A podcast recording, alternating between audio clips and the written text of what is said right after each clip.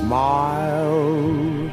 Este es el episodio número 36 de No Sabes Nada Podcast. Soy Claudia Keyo y hoy día vamos a hablar de... El bromas. Joker.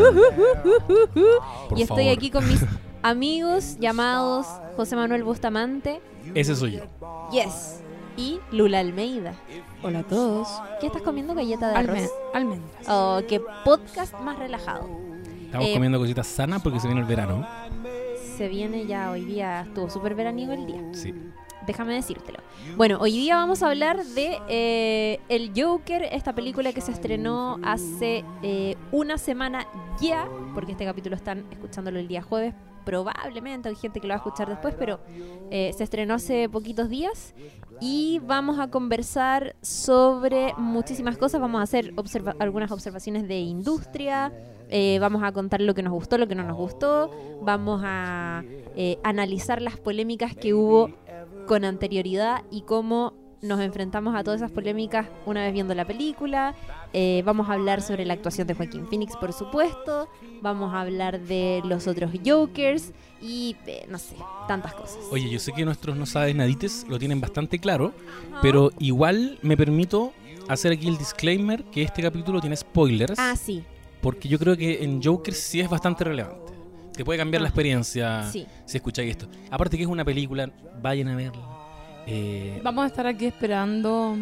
Sí. eh, no nos vamos a ir a ninguna parte con este podcast. Así No. que pueden verla tranquilamente y después vuelven a escucharlo.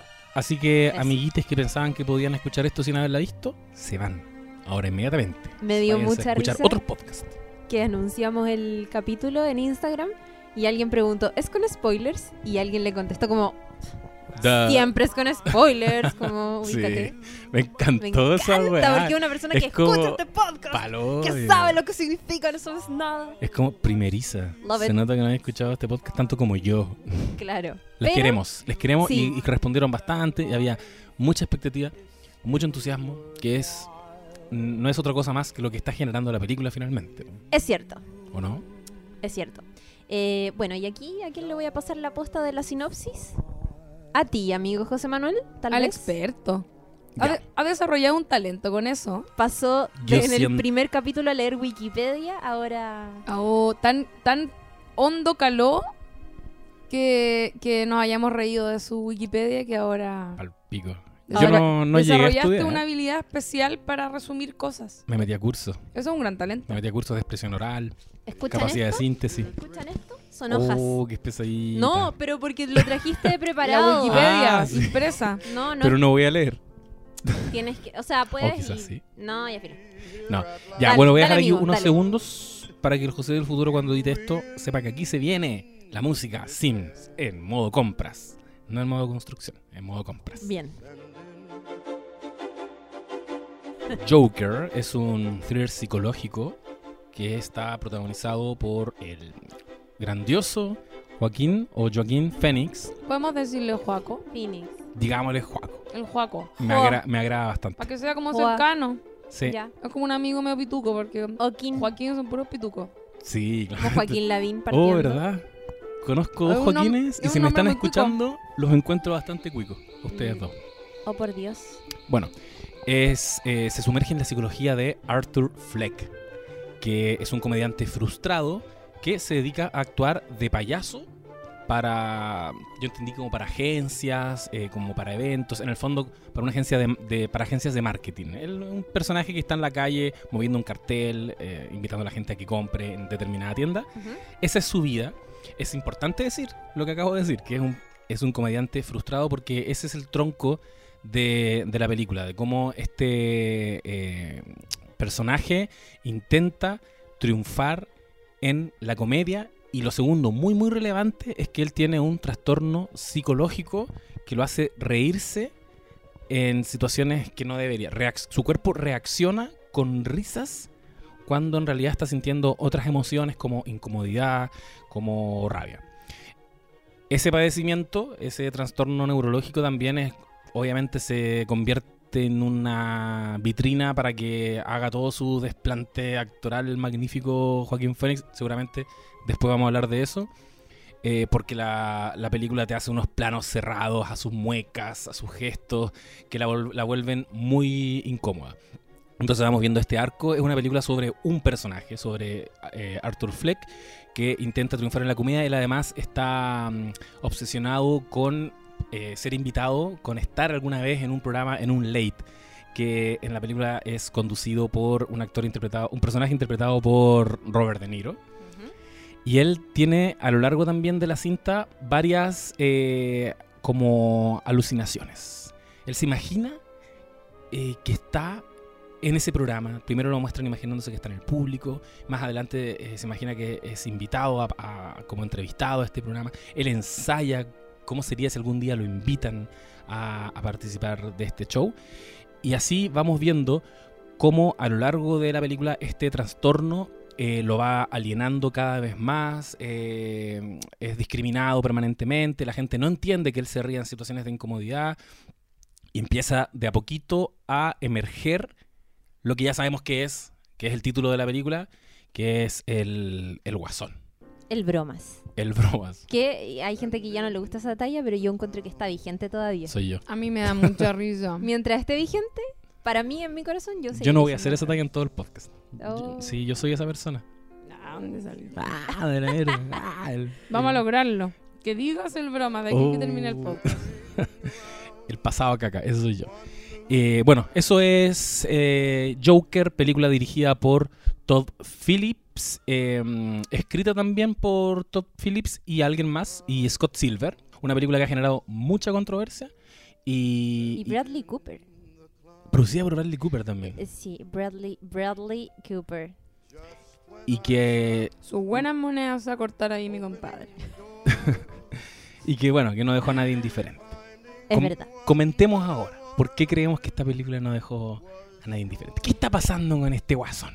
Yo quería poner unas cosas en contexto antes de ya entrar en el, en el análisis, porque Joker es una película que causó mucha expectativa por tantas cosas, porque eh, de partida sabemos que cuando una historia que viene del cómic se lleva a la pantalla grande, ya hay todo un fandom que se preocupa y que especula al respecto y que una vez que sale la película eh, empieza a, gesticular cierto eh, típicas críticas y análisis de si se parece al cómic, si es mejor o no, si es que estuvo bueno estos cambios que le hicieron y tal, y muchísimas cosas.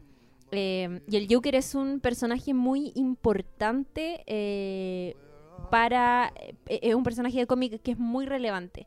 Y aquí es importante entender y poner en contexto la carrera del cine de superhéroes que se ha dado en la última década, que es eh, lo que ha hecho Marvel por un lado, que, que es básicamente todo ese trabajo que nosotros pudimos ver finalizar, ¿cierto?, con la última película de, de Avengers Endgame, que básicamente fueron 12 años de películas de diferentes superhéroes y cómo a medida que iban avanzando estas películas eh, nos íbamos dando cuenta que ellos eran parte de un mismo universo, se iban cruzando, tuvimos Avengers, tuvimos Guardianes de la Galaxia, llegó un punto en que se juntaron todos los superhéroes, eh, Black Panther, eh, Guardianes de la Galaxia, está sonando una alarma, no sé si se escucha, espero que no, Esperemos que no. y así, Va a volver a sonar y fue una propuesta eh, súper arriesgada porque fueron, como yo decía, 12 años de películas donde la gente, cada vez que salía una nueva película de Marvel, se preguntaba, hoy, pero tendré que ir a ver eh, Ant-Man para entender esta otra película que viene. Que era, no sé, no, no, no, no tengo súper claro el, el orden en mi cabeza en estos momentos, pero la gente se preguntaba eso. Y, mm, y fue una fórmula arriesgada, diría yo, que hasta el día de hoy se sigue considerando arriesgada, pero sin embargo que fue muy exitosa y que tuvo un buen cierre, al menos de esta fase, que culminó con Endgame. Y por otro lado tenemos los cómics de DC, que vendría siendo eh, esta editorial que dio vida a Superman, a Wonder Woman, a Batman, a muchísimos, que esos son como los más emblemáticos, a Aquaman, eh, etcétera. Y ellos optaron... eh, se habían hecho obviamente películas de Superman en el pasado y todo, pero en los últimos años ellos optaron por parece copiar un poco esta fórmula, pero de manera mucho más tímida. Entonces tuvimos eh, películas de la Liga de la Justicia, tuvimos la, primera película de Wonder Woman, que en lo personal a mí me gustó. Eh, y así, pero fueron películas que si bien tuvieron resultados disímiles, no lograron, eh, cierto, todo este esta gran ola de fanatismo como si lo, lo- lo logró lo logró Marvel. Y aquí uno empieza, la prensa y, y obviamente la industria empieza a decir, ya, DC perdió esta batalla. Perdió, no le ha chuntado, lo ha intentado, invertido, pero no ha ganado. Y Marvel, por otro lado, llenándose los bolsillos, haciendo en- películas súper entretenidas, eh, que más encima dejaban súper contentos a muchísimos fanáticos. Y el Joker entra, y, y lo mencio y menciono todo esto porque Joker es una película, o sea, es un personaje de DC Comics y llega al cine eh, cambiando la fórmula de todo esto. Como que esta es una película que no se va, que no, no conecta con otras películas, es totalmente independiente. Sabemos que van a haber otras películas de DC, eh, o sea, inspiran personajes de DC que van a salir próximamente y que no están, ya se abandonó la fórmula pareciera de todos estos personajes y todas estas películas que van a conectar en algún momento y estas desde el principio se planteó como una película que iba a ser independiente, que no iba a tener nada que ver con eh, Suicide Squad o que no iba a tener nada que ver con la Batman que se viene, que va a estar protagonizada por Robert Pattinson. Es como, no, ya, esto es diferente y tienen que saberlo. Y lo segundo que supimos era que se iba a tratar de una película para adultos, Claro. que no iba a ser precisamente para niños, eh, y que va a estar protagonizada por eh, Joaquín. Joaquín. El de- Juaco. Claro, por Juaco. Y sabíamos que sacó 8 minutos de aplausos en el Festival de Venecia. Que era lo que se decía. Yo no vi ningún video, Yo tampoco. pero nunca, nunca Pero esos fueron veces los me encuentro con. Trascendidos. Claro, los trascendidos. Em, y eso, poner en contexto que, que en el fondo lo que quiero decir básicamente y en resumen, pero que igual está bueno decirlo porque hay gente que no tiene totalmente la claridad o que no, no están conscientes de esta comparación, es que eh, pareciera que DC lleva años perdiendo la batalla de el, el cine de superhéroes y que la crítica es- le va mal, la gente o sea, fi- sí, finalmente las va a ver, pero no logra lo mismo que Marvel. Y con esta película, uff, de pronto la chunta Sí, ahora. y haciendo una fórmula nada que ver, que de Sí. partida no copia lo, del- lo de la competencia y que se lanza ahí como a la piscina. Dicen que el, el gran fantasma de DC son las Batman de Nolan. Porque son demasiado buenas. Claro, Entonces las expectativas quedaron. La vara quedó demasiado alta. sí, eh, y, y ahí lo dejó Nolan. Uno habría pensado que, que, bueno, ahora Christian Bale y todo ese universo que él inventó va a empezar a cruzarse con Superman y desde ahí podemos... Pero no, eso fue una obra autoconclusiva, tres capítulos. Y de ahí en adelante, claro, pues han, han sido, no sé si fracasos, pero al menos al lado del fenómeno que, que es Marvel, no hay comparación. Porque que Marvel creó esta película evento. Eh, mm, la gente iba a sacarse fotos a los afiches afuera del cine sí, películas que te gustaban antes de estrenarse. Como había que verlas. sí. Y, y claro, y venía ocurriendo lo que tú dices. eh, hubo otro Joker. eh, el pobre Jared Leto le tocó, le tocó tomar la posta después de Heath Ledger. Eh, dicen que lo hizo pésimo. Yo no vi Escuadrón Suicida, Pero pero, claramente a nadie le importó. dicen que la película es muy mala. No obstante, quizás él no. No sé si fue tan malo el Joker. Mira, a mí no me gusta considerar, yo sé que hay grandes memes y que ya igual chistosos, pero me pasa que es, tuvo, tuvo muy poca relevancia el ese Joker en la película misma. Eso es lo que había escuchado yo. Sí, y... Como que le trataron de dar relevancia a partir, como en los trailers y cosas así, Sí. pero que en realidad no participa. Ahora estoy hablando desde la ignorancia, ¿no? No, yo pero no- eh, no eso es, eso es, y de hecho había N expectativa porque eh, Jared Leto es tremendo actor, Sí, ¿cachai? A- a- Tiene papeles increíbles. y Es su- versátil. es súper es súper versátil y había mucha mm, expectativa con esto y justamente también por eso porque salieron unas imágenes de él personificado como el Joker y, y veníamos saliendo o sea no saliendo pero el, el último Joker que habíamos visto era el de Heath Ledger que era como para pararse y aplaudirlo y era como oh y ahora va a venir otro gran actor a ser del Joker y obvio que teníamos las expectativas por el cielo pero finalmente no nos quedamos un poco con hambre porque no tiene tanta relevancia y porque en lo personal encuentro que la manera en que abordaron ese Joker era como medio como canero. Sí. No, no es el. Bueno, Yo respeto que hayan intentado, o sea, yo creo que tomaron un camino bien lógico, que era distanciarse absolutamente de lo que Mm. hizo Heath Ledger. Este es un nuevo Joker. Onda, Sí. no traten de compararlos porque en ningún caso vamos a hacer lo que Mm. hizo Heath Ledger. Eh, y eso igual lo encuentro audaz. Ahora, es muy interesante la línea que toma este nuevo Joker, Mm. que es, según yo, rendirle tributo al, al Joker de Heath Ledger. Uno casi podría intuir que esto, si se quiere, funciona como una precuela. Porque Mm. tiene, tiene, tiene algunos puntos en común. Uno no sabía de dónde venía ese, ese Joker. Tenemos esa secuencia final que, bueno, después seguramente la vamos a comentar más. En que vemos cuando él se hace la sonrisa.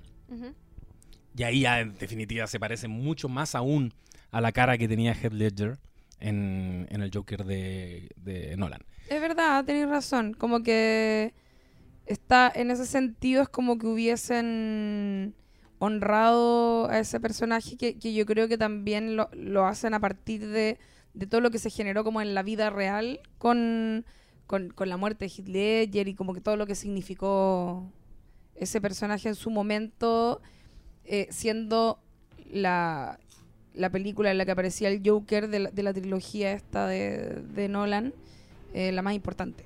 Claro. ¿Qué te pareció a ti la película? A mí, yo tengo muchas cosas que decir al respecto. Yo no, a ver, cuando hablan, ponte tú, Marvel y, y DC, toda esa cuestión, yo, I don't know what you're talking about. Que está súper bien. Porque, sí, Porque no, un valor de la película yo voy, yo voy a opinar desde... es como filo. Es que yo creo que eso es relevante. Sí, como sí. filo, podéis no estar interiorizada en los cómics Sí, y po. disfrutarla igual. Exacto. Y, y, eh, O o, sea- sea, yo creo que eso, eso es algo importante. Yo, ah, por un lado, yo voy a opinar como desde mi posición de guionista y de persona que fue a ver una película. Como que no, no estoy interiorizada ni en, ni en los cómics, ni en el universo específico de Batman. O sea, igual me vi obviamente las de Tim Burton cuando salieron en el año 82, cuando tenía 30 años. No. Pero, ¿Qué edad mm, tienes, Luna? no, no, pero me refiero a que las vi en su momento, igual, cuando era más chica, no las he vuelto a ver tampoco. Eh, y me vi las de Nolan, etcétera. Pero no me gusta particularmente como ese mundo, ¿cachai? De hecho, yo soy de las personas a las que no le gustan las películas de Nolan. ¿Ya? Chu- ¿Por qué? Y tienes una gran razón y creo que lo digas textual como me lo dijiste a mí. Yo encuentro que son un gran trailer. Cada película es un gran trailer. Como la música, una weá que la- me estresa a otro nivel. Y pasan muchas cosas muy rápido y hay cosas que pasan y quedan lo mismo. Y yo vengo como del cine más clásico. Entonces, para mí, una escena prescindible me salta. Mm. ¿Cachai? Como que un conflicto en verdad no podría no haber estado, me salta. Esas weas me molestan. Ya, pero Algún día de podríamos mismo- hablar de Nolan. Hable- sí, hablemos de Nolan. Sí. No, ya hablemos de Nolan. Si Hablemos de quería hablar Nolan, pues, hablemos de Nolan. Especial Nolan. O igual. Oye, a- Chris, Chris. ya, teniendo en cuenta esto que estoy diciendo, Ujú. quiero decir, primero, que a mí la película me gustó bastante y creo que en parte es porque, y retomando, recogiendo las cosas que han dicho ahora recién, ustedes, eh, porque la película es, es, una, es una película eh, de verdad. No es una película de superhéroes. Oye, fuerte. Oh, qué fuerte. Es que, es que, a ver. Es lo que dijo hable- Martín Scorsese. Ah, ya, es que Martín no- yo Scorsese no sé fue el qué- que dijo, ¿no? Me está ahí pillando en esto. Puta, Dijo que las películas de Marvel no eran cine. Great, great minds think alike, dicen. No sé. Aquí tenemos a Lula comparándose con Scorsese, capítulo 36. Lo que quiero, lo que quiero decir es que, a ver, mi, mi- todo, todo lo que. Mi conclusión. A ver, yo no he visto todas las películas de superhéroes, pero he visto varias. Y son malas. Son súper. O sea, tienen un montón de clichés. Son caprichosas. Perdón que lo diga de esa manera. No estoy diciendo que, que ustedes, porque les gustan, son un mal público o algo así. No. Sino que. Creo que, creo que es como un formato, es como la gente que ve teleseries, nadie que, que yo la escribo por lo demás, ¿cachai? No es como, uno no pretende que sean algo que no son, ¿cachai? Como que son películas de superhéroes, que en parte las ven niños, que en parte, ¿cachai? Como que tienen que gustarle a todo el mundo, que tienen que recoger un montón de elementos que pertenecen a un universo que en sí a veces, pues, no sé, puede a lo mejor no tener tanta lógica en algunas cosas. Tú estás hablando del género como más puro, digamos. Claro, Ujú. ¿cachai? A ver, yo lo digo Porque en eso base tiene a- muchos matices igual. yo, la vi- yo, yo hablo en base a todas las películas de Nolan, Claro. esta que hablamos de, de- de Batman, eh, o, o no sé, pues yo vi Wonder Woman y, y el otro, ¿cómo se llama? El de Wakanda, Black Panther. Black Panther. Black Panther. Y si bien me entretuve bastante con Black Panther, me gustó más que, que Wonder Woman, son su- tienen unos momentos, unas weas muy ordinarias, como este relato, la voz en off, como súper cliché. Entonces, ¿a qué voy? Creo que, tengo aquí una- unas notas. Eh, siempre han sido engrupidas las películas estas de superhéroes. ¿Cachai? Como que se retroalimentan en su eh, lenguaje como medio sobrepoblado de clichés. Y está bien, yo creo que pertenece como a ese formato. Pero esta película la hicieron de verdad. Esta es una película que podría tratarse, si, si tú no conoces al guasón, igual te haría sentido, ¿cachai? Eh, ahora, tiene más sentido cuando veis que el weón se va a cruzar con Bruce Wayne y toda esa weá, ¿cachai? Entonces como que, creo que le suma. Y eh, ya, en ese sentido creo que como que la película es, hay que aceptar que está muy bien hecha en muchos sentidos, como que tiene, no sé, una muy buena fotografía, la paleta de colores y a todo lo que han dicho todas las mismas, las mismas personas. O sea, las personas han dicho lo mismo todo el rato. Eh, la tremenda actuación del Juaco, mi amigo. La música de la, de la islandesa La música. de nombre impronunciable. Hildur Wanadotir. Y es, y es verdad que la weá tiene momentos como medio insopor, como en ese sentido también como que se toma a sí mismo muy en serio. Pero creo que, y, y quiero como, a- como apuntar un poco a la gente que ha criticado tanto la película, que es como, weón, acéptenlo. Onda, es la película que todos querían ver del Guasón. Si, al- Sí. si queríais ver una historia de por qué el Guasón es como es, como es o cómo nace ese personaje, esa es la película que queréis ver, con cada uno de esos detalles. No se mientan, ¿cachai? Sí. Eso nomás. De lo que tú dices sobre el género de, de superhéroes, a- aquí quiero hacerme cargo de, de todos los fanáticos del género. No, que, que a mí me pasa que las que más disfruto, y por eso creo que entiendo a, lo- a dónde hay, son esas que son de superhéroes, pero también son de algo más. Mm, obvio. Es, tomáis, tomáis los códigos del superhéroe, pero para contar, no sé, un western crepuscular como en Logan. Para contar una muy buena comedia en, en Guardianes de la Galaxia o en, o en Deadpool, ¿cachai? Para reírte de lo- del género incluso. Esa me gustan. O, o este caso, que, que estáis contando un thriller psicológico, puta, que se mete muy de lleno y, y muy profundamente en la psicología de su protagonista, que la podríamos comparar con El Resplandor y bueno, con todas esas otras referencias que también las pueden encontrar en hilos de Twitter, eh, Taxi Driver, pero al mismo tiempo te van a decir por qué el guasón es el guasón, ¿cachai? Y eso es como ya, como tú dices, pues eso es para el gustito del que le gusta el, el cómic y qué bacán que se cruza con Bruce Ese ya es un spoiler grande a todo esto.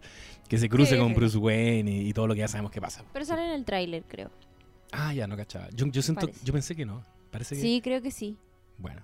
Ya, Sí, pero da lo mismo. Pa' mí sí, fue muy sí, igual, en algún momento ya empezó, o sea, cuando, cuando aparece el papá de Bruce Wayne, o sea, cuando sale un Wanda de apellido Wayne, yo no sabía cómo se llama el papá, pero era como, ah, ya este bueno, el dijiste, papá de Bruce oh, Wayne. este es Wayne. Este este es Wayne, Batman. Este es el papá del... ba- Este, ¿cómo se llama? Este el es el- murciélago. Ah, este... Este weón lo van a matarlo. Esto lo va a No, no, tal la, la salida, Gritando en a el la salida del cine. teatro. La dar hacia el teatro. Yo cacho esta Ah, Dios- historia. ah, Dios te lo matan. No sé, esta guay yo la cacho. No hay que leer cómic para entender Lo esta matan wea. con la ñora. No, y la, y la Gatúbel y todos esos weones. Y el Jack Nicholson. El Jack Nicholson. Eh, Jack Nicholson. Así, sí. así entendemos tu aproximación a los superhéroes. Oye, quiero decir que en nuestra cabeza. Si nuestra cabeza es así. Ay, me dio Ah, yo cacho este weón. Ah, vos- Este- ¿Tú cachai? ¡Ante el pescado! Aquaman. cállate, señora. Esa señora. ¿Por qué? Uy, obvio que soy esa persona en el cine. Qué bueno que no estuviste en el podcast de The Voice, ¿sabes? Oye, qué bueno que mencionaste The Voice porque ahí hay otro buen ejemplo de eh, temática superhéroe usada para contarnos conflictos Por adultos, densos, de grandes. Y, mm, y está bueno agarrar la salud mental, me parece, en tiempos como hoy. Sí. Y, y mezclarlo con, con cierto con este eh, personaje proveniente del cómic de superhéroes y todo eso para, para hablar de un montón de cosas, de cómo funciona la sociedad enfrentada a trastornos mentales, a gente que es diferente, a, a situaciones de marginalidad, abandono de parte del Estado, no sé, N cosas. Y me gustó Caleta. Hubo eh, me quiero pasar a las, a las controversias. No sé si están de acuerdo. De ¿Qué ir- controversias? de- Cuéntanos. de- sí, eso, ir comentando un poco eh, l- l- un poco los comentarios previos que habían al estreno de esta En el película. fondo, yo creo que eh, los, los previos y los posteriores. Es como Sí. entender por qué no estamos todos tan de acuerdo con que es una película muy buena. Claro. ¿Cómo porque- puede ser? ¿Cómo puede ser que hay gente que no la encuentra buena? Bueno, es que hay que partir diciendo que la película se estrenó eh, a fines de agosto en eh, el Festival de Venecia, donde además ganó el León de Oro a Mejor Película. ¿ya? Entonces había gente que desde ese entonces que está escribiendo reseñas y críticas de, de- Joker y empezaron a salir estos comentarios sobre, yo sé que eh, José lo, lo puede explicar mejor que yo, que tiene que ver con... eh, Eh, Como que decían que era una apología a los incel. claro. Hay, ustedes saben que incel significa involuntaria en celibate y, y que es realmente Sí. u- es como una especie de movimiento organizado y que exigen y reclaman, eh, no sé, pues, tener una vida sexual activa.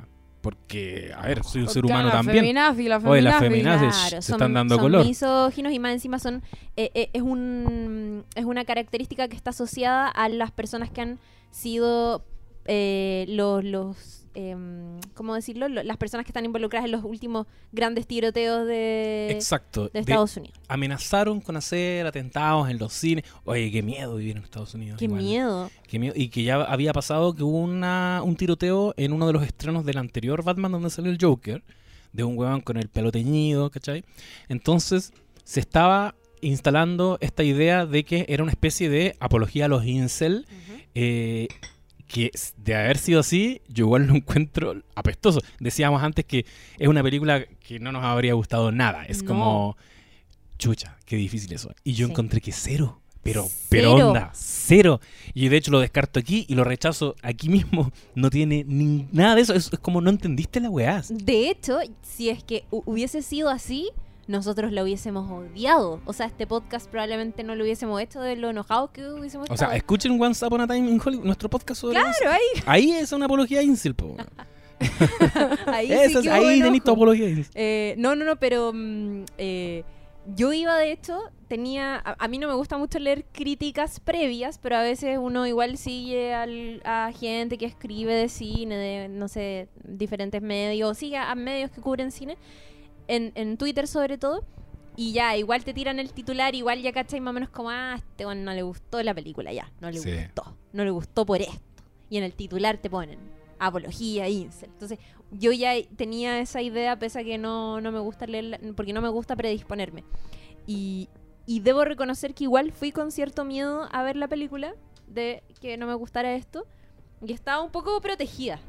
Como, Ah, como esperando, ya, eh, y aquí me voy a confesar, estaba un poco protegida, esperando como, ya, pues a ver, ¿en qué momento Claro. se, viene, se viene la parte incel? ¿Cómo te pones incel? ¿Cuándo? Claro, a ver en qué momento se te va a salir lo, lo, lo machitrol. Y eh, hubo, hubo, hubo- un momento que de hecho me dio, me dio lata, me dio lata y me asusté y dije como, "Oh, qué paja. Em, pero también porque siento que, bueno, no sé, filo, pero me pasó que el, la escena en que eh, va eh, Arthur Fleck a seguir a esta, a esta mujer. A Van, de, Ah, de de Atlanta. Atlanta. Atrás. Oye, sale todo el actor de Atlanta. Paperboy. Sí, sí, Betts. sale Paperboy, Sí, verdad, Es verdad. tan lindo. Y es como Paperboy el personaje, Sí. además. Sí. Sí, es Paperboy atendiendo en la recepción de un Yo queriéndolo tanto en ese breve momento, lindo, como weón. queriendo retener todo su, toda su participación en la película, Sí. mirándole los detalles a la cara. Sus ojitos. sus ojitos, Es como- tan Ah, lindo. y le quitaron los archivos. Los trató de retener. Para variar, se lo cagan Se lo siempre. cagan. Es verdad. Eh, y me pasó que cuando vi esta escena siguiendo a la loca dije como, ya, ok, ya, muy bien, no sé qué. Pero cuando él Ah, sí. va y le toca la puerta Ah. y ella abre la puerta. Y es como, oye, ¿me estuviste siguiendo? Y él le pone como una cara tierna, así como, ay, sí, me pillaste. Eh, y ella lo acepta de muy buena gana y como que entra y filo Mm. y se comen a besos y todo. dije, oh, qué paja. Yo también. ¿Qué pasa Sí. esta weá? Yo siempre supe que esa weá. Me dio paja. No, me, no, era güey. mentira. ¿Tú siempre te pasaste el Siempre rollo de supiste que era mentira. Sí, pero es que te lo dicen muy claramente. De hecho, eso fue algo que no me gustó. Como Ya. que después te lo explicaran. Oh, yo como que se-. Hoy que eres adelantada tú. Pero si te lo. Es Sí. que, bueno, Sí, filo, de- es después que podemos desmenuzar los detalles. Pero, Mira. pero te mostraban la fantasía del weón imaginándose en la tele. Sí, sí, sí. Eso era para algo. Te lo están plantando por algo. Te están contando algo de él. Y luego, cada vez que estaba con ella, eh, ella, si te fijáis, podría como... Siempre era algo que podría estar ocurriendo en su cabeza. ¿Cachai? Como Sí. ella no era un personaje como real con, con información Es verdad. que él no supiera. No Sí. era como, ponte tú, que ella le contara algo de él, de su, de su vida. No, Sí. era como, ella era solo un apoyo. ¿Cachai? Como que le decía cosas complacientes nomás. No había Claro. un. No era ella un personaje como. Como con algún nivel de entiendo. profundidad. Entonces, para mí, eso me lo delató al tiro. Po. Es que tú abriste la puertecita mental a que eso sea una posibilidad Sí, y ya ahí todo te calza. po. Sí, po. Como que Es yo, que ese es el punto. yo no, pues yo me entregué y si te entregáis a que eso está pasando, filo, es- está ocurriendo. Y además como yo también estaba esperando los incel de la película, dije, ah, ya, aquí la loca lo va a patear, yo me pasé todo el rollo. Y ahí el Ah. weón se va a poner como medio psycho y, y va a ser el, el guasón porque lo patearon. Y eso sería súper incel, Ya, ¿cachai? yo no me esperé eso. Dije, ya, tampoco van a ser tan, obviamente, incels. Claro. Em, pero vi eso y. O sea, yo vi la como, posibilidad ahí, ¿cachai? "Oh, qué paja, qué Pero paja ya, eso pero era- filo. Y ese- me gustó porque se hace cargo. Sí, y esa Y muy bien. Igual yo quiero decir algo que es, me parece grave, como creer que... Porque algo que hacía ruido al toque era que el weón, después de matar a estos locos, se iba a meter a la casa, la mina le tocaba la puerta, ella abría y el weón la agarraba a besos Mm. y ella se entregaba. ¿Por qué alguien haría Sí, eso po. en su sano No, pero sí, hizo- a mí me hizo mucho ruido y era seguramente lo que yo Por eso te digo, criticado. después. como, como creo que pensar que, ¿cachai? Como que la película igual es una película que se nota que, que- que tiene un cierto cuidado a, partir del guion y todo. Entonces como que hubiese sido muy raro que la historia validara eso. Como que a mí eso al tiro me hizo ruido. Dije, Mm. esto es una fantasía al toque. Acá matan los hueones, se le desató la locura. ¿Cachai? Porque claramente el, el personaje es psicópata como de libro igual. La relación como simbiótica que tiene con la mamá, Sí. todas esas weas. Entonces como, ah, ya, se está pasando el rollo. Como que yo al toque asumí, asumí eso. Es que esa parte además es muy de ensueño.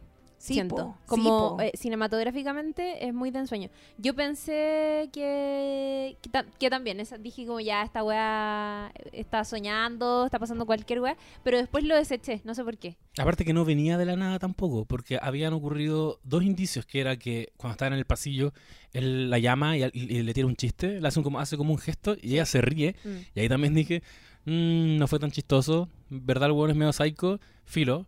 Como que ya la loca le cayó Pero bien. una- era un- no era una risa, era como una cara como de Sí, extraña, de nomás, como de extrañeza. sí. Y después está esa escena en que ella va y le dice, me estuviste siguiendo todo el día, lo que tú dijiste recién, ya me hizo mucho ruido, pero como que trancé, ¿cachai? Dije, ya veamos para dónde va esta weá, pero esa línea tampoco me gustó. No tiene ningún sentido de que la mina como dije, ya, filo, filo, dejémoslo pasar. Y cuando ya el weón entra, yo ya venía por esa senda, ¿cachai? Entonces como ya, filo, esto está pasando nomás. A, a mí en mi mente, eh, no sé si esa escena, la de cuando eh, él le ella le dice, me estuviste siguiendo, y él le dice sí, y, y la weona como que lo mira raro y el weón le dice, soy comediante, si querés pudiera verme algún día. Sí. Yo esa escena no me... Yo no la identifiqué al tiro como... Yo, o sea, de hecho no tengo claro si es una fantasía o no. Yo creo que eso es algo que podría todavía pertenecer al reino de lo real. Oh, ¿Cuál, cuál, ¿Cachai? cuál, cuál, cuál? Qué bacán que, que, que eso exista como posibilidad, ¿cachai? Yo creo que es una posibilidad. Porque esa escena es extraña. Lo que hace ruido es lo rápido que se desencadena como la relación, entre comillas, posterior a, la- a la- a los asesinatos, ¿cachai? Es, un Ah, detalle. cuando, cuando le, cuen- le mm, cuando le dice que él que Que- la que invita la- como a un show. ¿eso? Claro, Mm. pero, pero la, la primer- eh, la primera vez que hablan de eso, ella le dice, me estuviste siguiendo y todo eso no se lo dice como con buen ánimo, como que solo se lo dice, como que lo lee, ¿cachai? Pero le dice, te encuentro chistoso, algo así. Eres divertido. Porque él le, le tira una talla y le dice, tengo una pistola acá. Si quieres una talla súper Ah, piola. verdad, una talla súper pila. tengo una pistola acá, si quieres entro a Sí, pero, robar. pero todo es como con una cara de extrañeza, ¿me cachai? Sí, Como yo, yo para mí al menos esa escena todavía encaja dentro de la realidad, para mí, en mi mente. Vaya, voy a- voy a seguir enfatizando lo mismo, en verdad, deberíamos sí, avanzar. Pero a mí, a, a mí me hizo ruido porque te validaba toda la conducta psicópata que tuvo un día sí, entero. po. Sí, en verdad, la secuencia cuando el Juan la está siguiendo todo el día y mirándola ir a dejar a la hija en el jardín y después No, en el metro. psycho. es como, este weón es un psicópata. Y ella como que eso le gustó. Ahí dije, "Mm, no, no, Mm. no me gusta esa parte. Pero Sí. que bacán que después nos enteramos. Porque esto tampoco lo hemos dicho, pero filo, suponemos que la gente vio la película. Pero lo dijiste en la sinopsis. Ah, ¿O no? Ah, No. no, no, lo dijiste. que él, está- que él tiene fantasías. Y Claro. una de esas fantasías, como bien dijo la Lula recién, era que él tuvo una relación en esta película con una vecina. Una relación mental. Que al final fue una relación mental. Ella nunca existió. Eh, o sea, perdón, nunca existió la Nunca existió relación. la relación. Juan que no entendió la película. Ella Es nunca existió, les digo ahora. Estaba muerta. algo, algo interesante que pasa, y un poco lo que decía antes, como, o sea, lo que decía yo antes, como de, la, de, de, de cómo él es un psicópata del libro, en el fondo. Mira, no sé si escucha, pero hay una alarma, pero filo.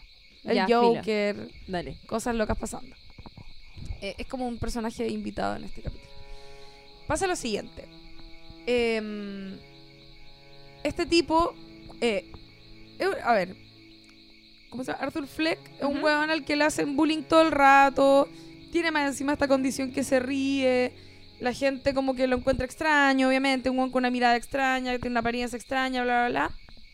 Llega un momento, ya, le- ya le han sacado la chucha como en la segunda o tercera escena del, de la película, le sacan la chucha a unos cabros chicos que lo están agarrando para el hueveo. Y él vuelve a vivir una experiencia similar en el metro, pero ahí va con una pistola. Y ah, comete sus primeros asesinatos que mata a tres hueones de manera muy sangrienta en el metro. Y nadie lo ve. No, no sé en qué momento, eh, epocalmente hablando, se ubica esta historia, pero a través de la tecnología uno puede asumir que es como en los fines de los 70 o durante los 80, Sí. no sé. Yo asumí que eran los 70. ¿Cachai? Entonces, eh, bueno, la música quizás te puede decir algo de, de eso, no, Sí. no, no lo tengo claro. Ya, tuvimos que hacer un corte porque estaba sonando incesantemente esa alarma, que no sabemos qué ocurre en, en este edificio, están matando a alguien. Hay un hombre con el pelo verde. Ay, no. No, la Gini, no. Eh, no, bueno, tuvimos que parar, pero ahora hemos vuelto. Eh, yo estaba diciendo eh, esto de, lo- de los asesinatos y decía lo de la tecnología principalmente porque, claro, yo persona del 2019 era como, ya, no nadie vio al weón que mató a estos locos en el, en el metro, se aseguró de matarlos a todos, no hay cámaras, por supuesto, en, ese, en esa época, por lo tanto nadie sabe que fue él y se pasa toda la película sin que nadie sepa que fue él el que mató eh, a estos hombres, entre comillas, inocentes, que eran como unos zorrones apestosos que se lo super merecían. Que trabajaban en Wayne. No sé si se llama Wayne Company, Wayne pero Corp. era- eran de la empresa Wayne Corp. Sí, eran, No, sé la, cómo se llama. eran de la empresa. Industries. Sí. Eh, y entonces, em, este tipo luego de este asesinato que es como, es un momento, claro, él se hace de un arma de manera más o menos casual, un, un compañero de la pega se la pasa como para cagárselo, que es eh, el The Yellow King, no sé si se dieron cuenta de eso. no, Ah, un, ¿Quién? un personaje de True Detective. no me di em, cuenta. Es que yo Pero yo vi True Detective. ¿Era de temporada acuerdo. uno? Era el... Era el, ¿El, jardinero? ¿El asesino? Sí, po. Espérate, Pero acabo- más viejo. No. que estamos spoileando igual un poco acá. Pero Filo, Da lo mismo, después vamos a Filo. hablar de True Detective. Whatever. ya de una vez la he visto. La cosa es que. la cosa es que. em, él al momento. El Arthur, al momento de matar a estos tipos, vive un tal catarsis. Vive un momento tan eh, potente para él de, de, de como empoderarse por primera vez en su vida. O sea, el weón lo tiene. No solo le hacían bullying todas las personas a su alrededor, sino que su mamá también lo tenía full dominado. Es un weón que era un... De hecho, él lo dice en algún momento, como...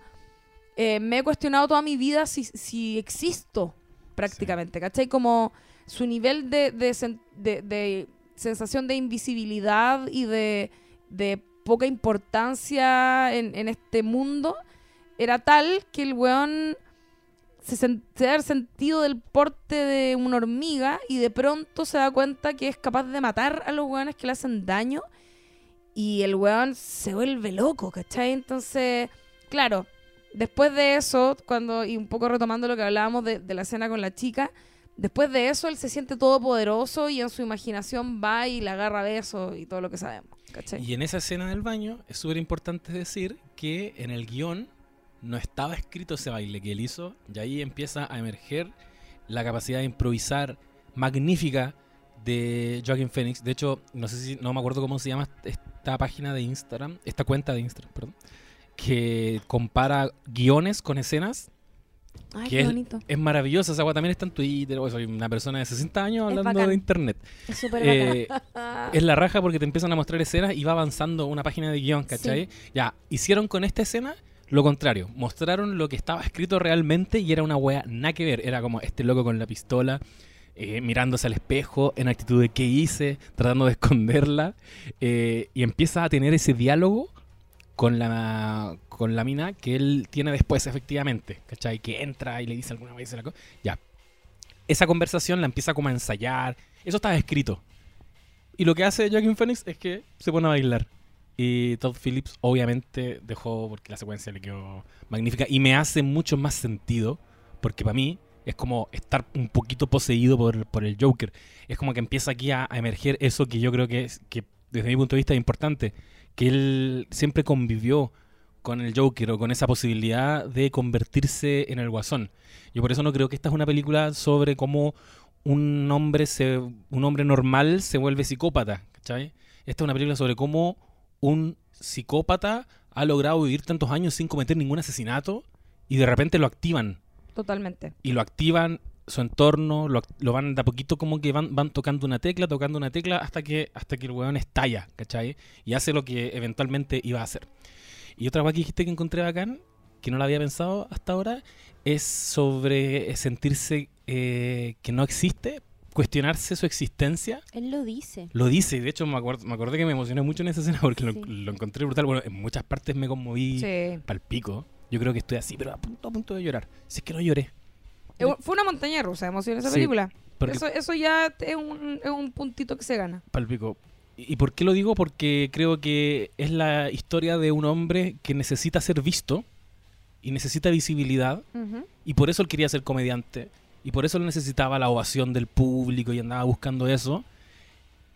Y por eso también al final, cuando él se cuando a él lo sacan del auto porque ya no sé si es necesario describir la secuencia, pero se lo están llevando preso, va va en el vehículo en, en De la de policía. la policía, ahí hay un homenaje también, un guiño directo al, al Joker de Nolan, que también va en un carro de la policía como asomando la cabeza.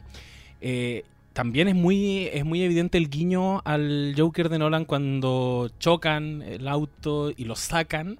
Hay como un, hubo un estallido social, está quedando la cagada en la calle, hay barricadas, están destruyendo todo, lo sacan y es como muy el bautizo del Joker, lo elevan, lo ponen encima del, del capó del auto, el weón se para, ve que lo están ovacionando, como por fin tuve esa visibilidad que necesitaba, y ahí se, se hace la marquita de la sonrisa, y ahí se constituye como el Joker. Es decir, él va a tratar de hacer de su vida un espectáculo permanente. Esa es la razón por la que también entendemos que sistemáticamente después va a seguir cometiendo asesinatos y, y se va a convertir como en esta gente del caos que es en la saga de Batman. Sí. No es como un psicópata que necesita matar. Yo al final lo que entiendo es no, pues es un weón que quiere seguir en el escenario siempre. Por eso va. Provocar caos. Exacto. Que, que de hecho. Que lo miren. Hay mucha gente a la que no le gustó tanto este Joker. Porque si bien es una. Es más, es más bien una historia que cuenta el origen de este personaje. eh, la gente. eh, Lo más fanático, muchos, esperan que una película que se llame Joker sea s- ya sobre este personaje que es súper anárquico, que Claro. provoca desorden porque sí, que, que si bien tiene rasgos de psicopatía, es un weón loco, loco que es como por el placer de puta atracar un banco, no porque quiera necesariamente disfrutar de todos esos millones de pesos o darse una vida de super lujo, sino que es por armarla, joder la cachimba. Y como que tuviese una lucidez con respecto a eso. Como Exacto. Le dice a Harvey Dent y le pasa una pistola como inserta un poco de caos. Claro. En el fondo está, busca está buscando eso porque él siempre quiere probar un punto. Él quiere demostrar Claro. que el ser humano es corrompible. Quiere que Batman mate. En el Batman de Dark Knight eh, se ve eso siempre, po, que está como Sí. es capaz de inmolarse para probar su punto. Y lo otro eh, es que eh, todo esto que describía la Lula, la escena en el, en el metro, ¿cierto? Y el primer momento en el que él se empodera de esta, se, se empodera, ¿cierto? A través de esta arma que le había dado el compañero de trabajo y termina asesinando a estas personas que le hacen bullying, primero enfrente de otra chica, eh, que de hecho finalmente ella se convierte, ¿cierto?, en la testigo clave que eh, le dice a la prensa y a la policía que ¿Verdad? el sujeto que asesinó a estos hombres era un sujeto vestido de payaso. Y, y cuando él logra esto, ¿cierto? Después va donde esta psicóloga, la terapeuta, y le dice, por fin estoy siendo visto y me vas a quitar el on- y me vas a eh, cortar el tratamiento, me vas a quitar toda esta terapia. Todo ese proceso es exactamente lo que ha pasado en muchos casos, en muchas tragedias que han involucrado a un a una persona eh, como lo que hablábamos, como incels eh, en tiroteos en Estados Unidos. Es mucho esa personalidad. El, el adolescente que es que tiene una vida de abandono, que probablemente viene de un entorno medio marginal o que sufre de bullying intenso en el colegio y que está aburrido de ser constantemente invisibilizado, de no tener eh, esa tensión que, que la tensión emocional y la contención emocional que cualquier persona necesitaría desde sus papás hasta el, el apoyo en el colegio, ser visible. eh, y cómo eso se va transformando en un vasito que va llenando de estas cosas y cómo eso finalmente explota. Todo eso es básicamente contar probablemente la historia eh, con mucha metáfora de cine, de, de superhéroes y cosas por el estilo, eh, pero pensando en, esta, en estas historias de estos tipos. Sí. Eso.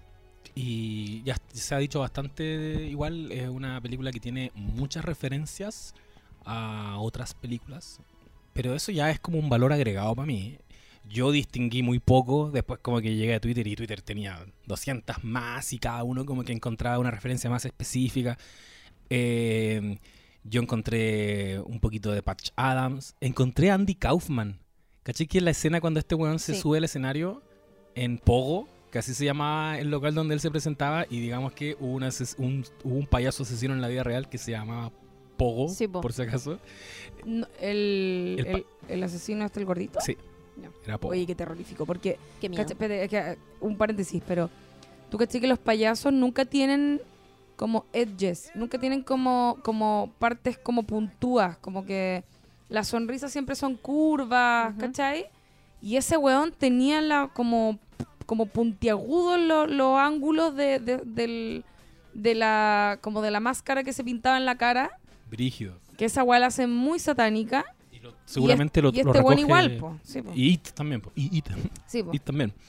Y mm, bueno, pero en esta escena que se sube al escenario, no sé si cacháis esa presentación que hay de Andy Kaufman en que el weón deja a todo el mundo para el pico porque empieza como con su rutina muy incómodo, haciéndolo pésimo y tirando chistes muy fome.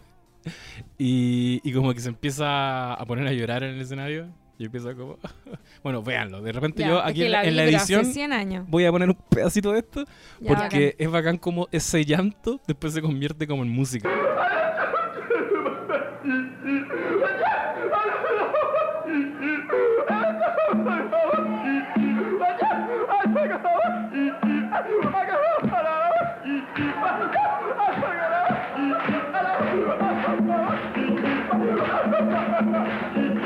Ya, y agarra unos tambores y como, ¿qué mierda está pasando?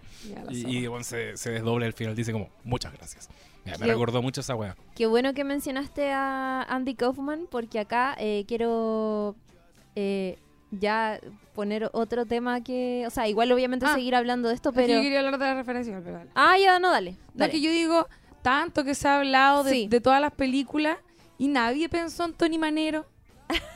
Weón, ¿Sabes no, qué? fuera de broma, es muy parecida como el personaje e incluso su viaje. Sé que quizá Todd Phillips, o no sé cómo se llama el director, Sí. no la vio, pero Oh, yo sí. que la vi fue como, bueno, me recordó Caleta Tony Manero, pero Caleta, Caleta, Caleta, con la forma que tenía incluso de matar como eh, cuando, cuando mata a este, a este tipo en, en su casa, que es una weá muy cruda. Oye, brígido, weón. Aquí es donde yo digo que no he visto Tony Manero, perdón, cine chileno. Ah, pucha. Oye, Tony Manero es súper buena. Ya, yo creo que tiene algo de Tony Manero igual. Aparte que es un weón que baila, y no es un sé. weón que idolatra también Sí, a alguien. Sí.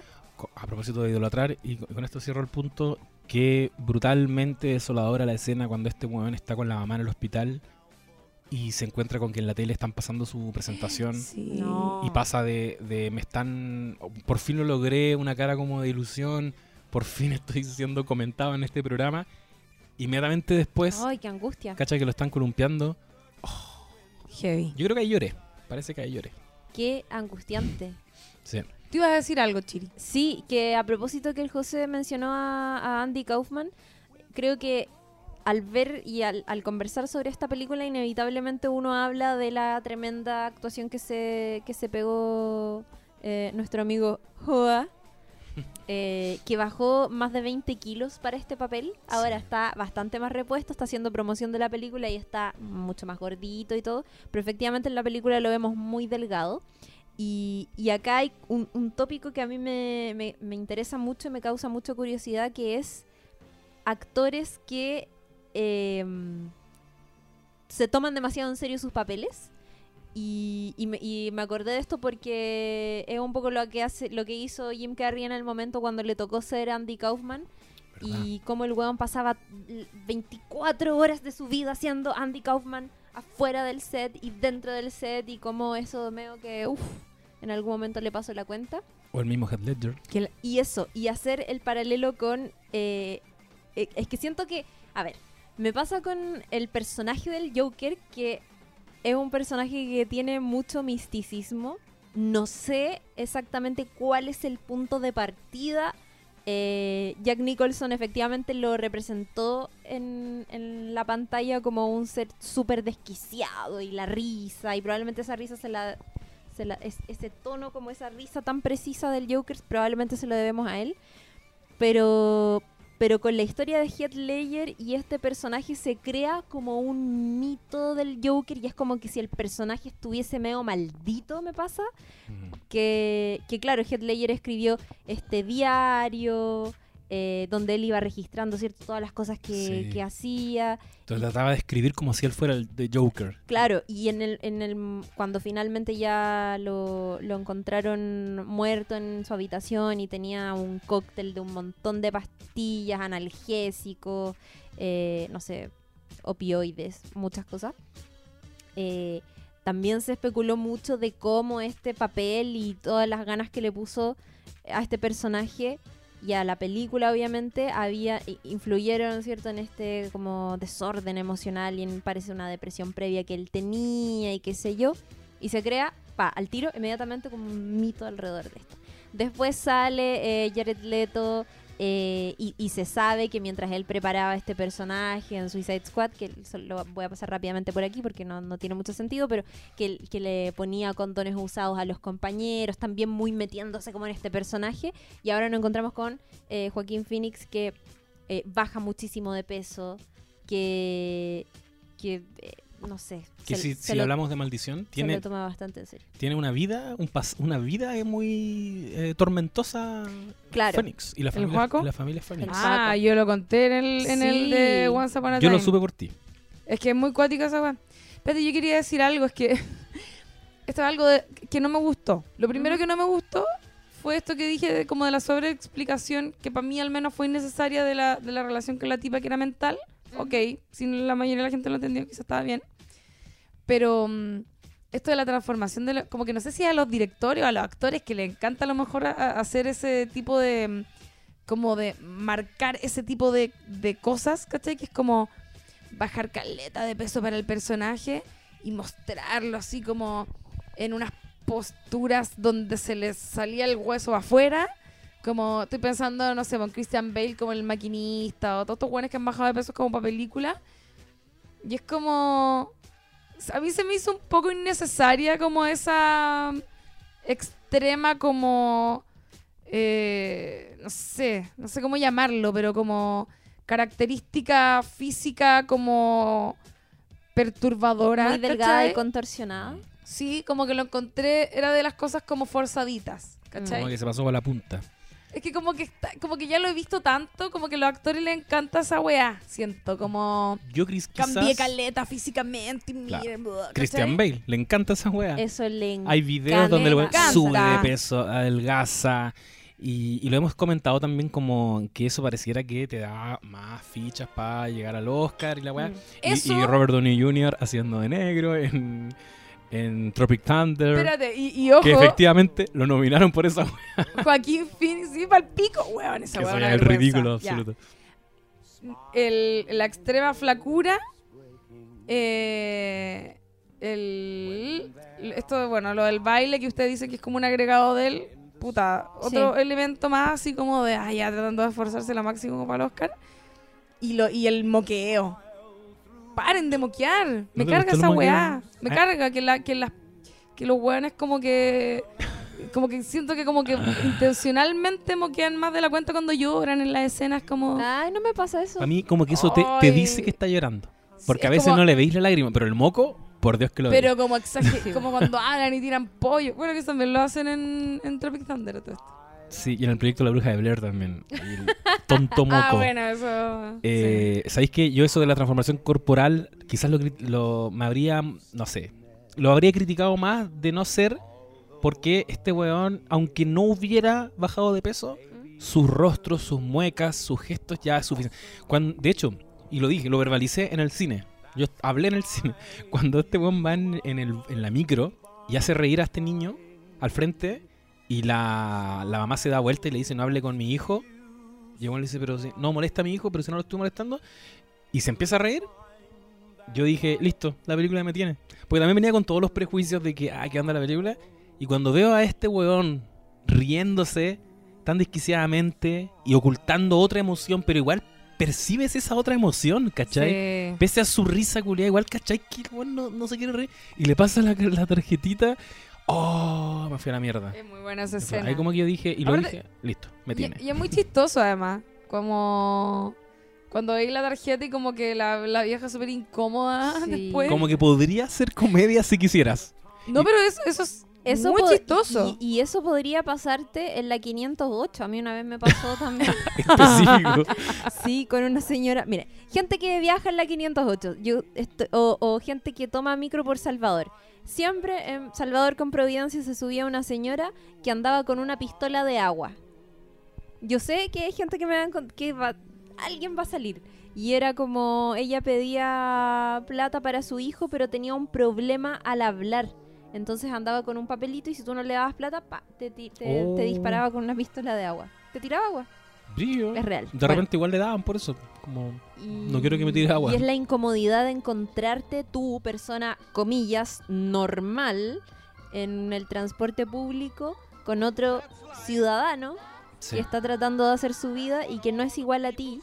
Y es tanto el miedo que le tenemos a lo extraño y todo lo que eso te... y no sé. Yo quiero decir que encuentro que Joaquín Phoenix está como ya así... No puedo entenderlo.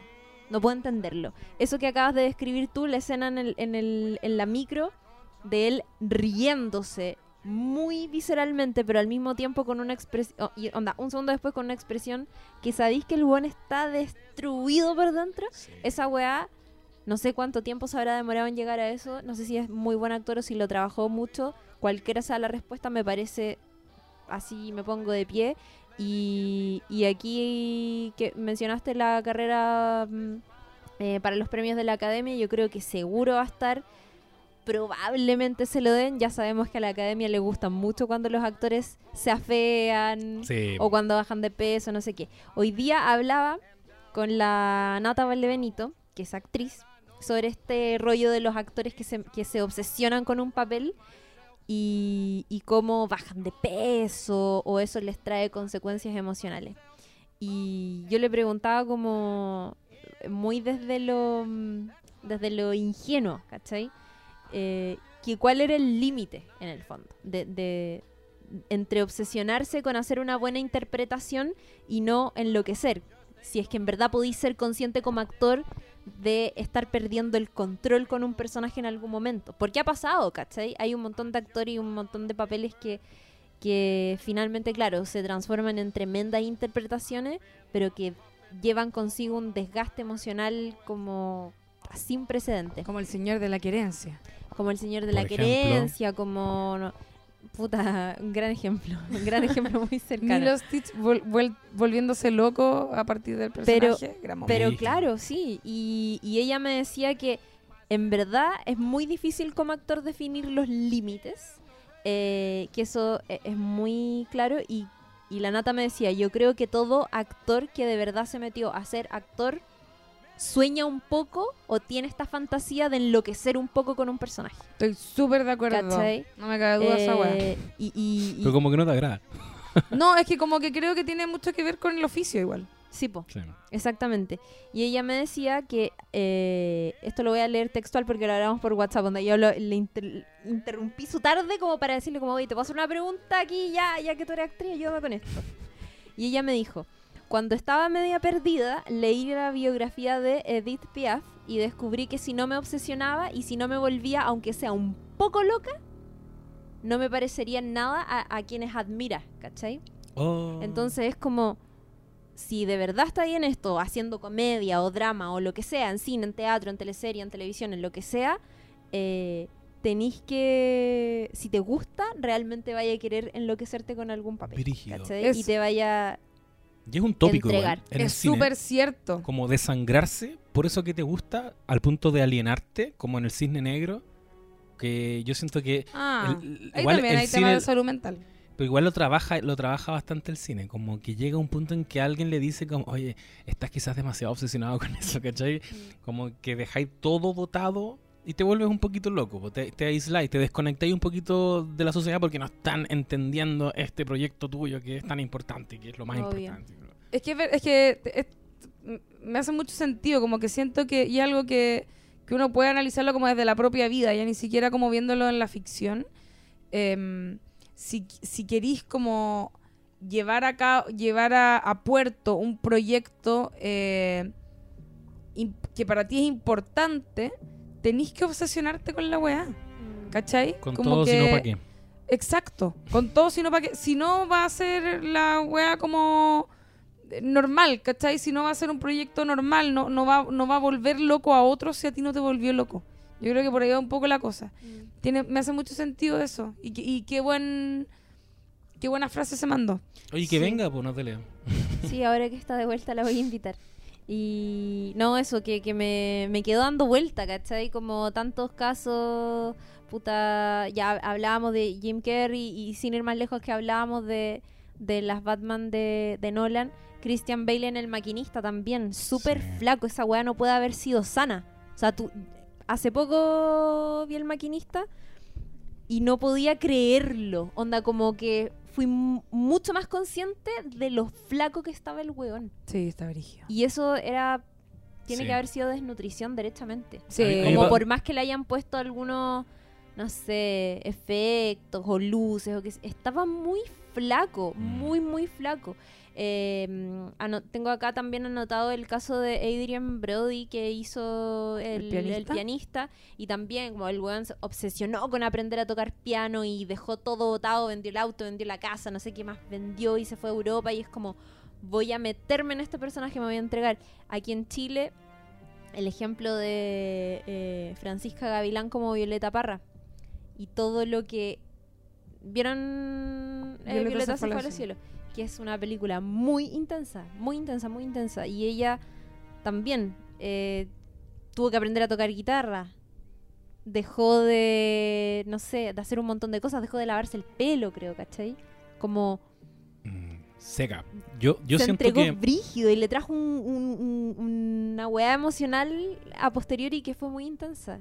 Yo, Y- sin ningunear ni desacreditar el esfuerzo de, de alguien que hace esa transformación física tan Ujú. importante y tan evidente como Christian Bale, yo creo que valoro incluso más eso cuando tratas de adquirir habilidades nuevas que te van a servir para la interpretación de este personaje, que como aprender a tocar guitarra, aprender a cantar, aprender a bailar, pelear, no sé, eh, aprender artes marciales. Y me pasa con Christian Bale que no soy tan fanático de él, así como actor. Yo sé que, que ya, el buen de más es seco y mucha gente lo adora. Esto es súper personal. Y cuando lo veo haciendo estos esfuerzos de transformación física, como que me produce ternura. Es como, ya, si ya lo hiciste, si sé que tú podías hacer eso. Y ya lo he hecho tantas veces que incluso deja de sorprender. Es como, ahora voy a ser muy gordo, atentos, voy a engordar y Sí. después voy a ser Batman. Voy a convertir esa grasa en puro músculo, weón, y después voy a adelgazar y la weá. Como que llega un momento en que, ya. Eh, mencionaste otros casos que sí me saco el sombrero, como Adrian Brody, por lo mismo que dije antes de, del Juaco, que, que son eh, actores que igual te están entregando una actuación memorable y, y palo- Y tú dices, si Adrian Brody no hubiera bajado de peso, igual bueno, hizo una magnífica interpretación del pianista, igual Joaquin Phoenix habría dado que hablar aunque no hubiera bajado de peso, ¿cachai?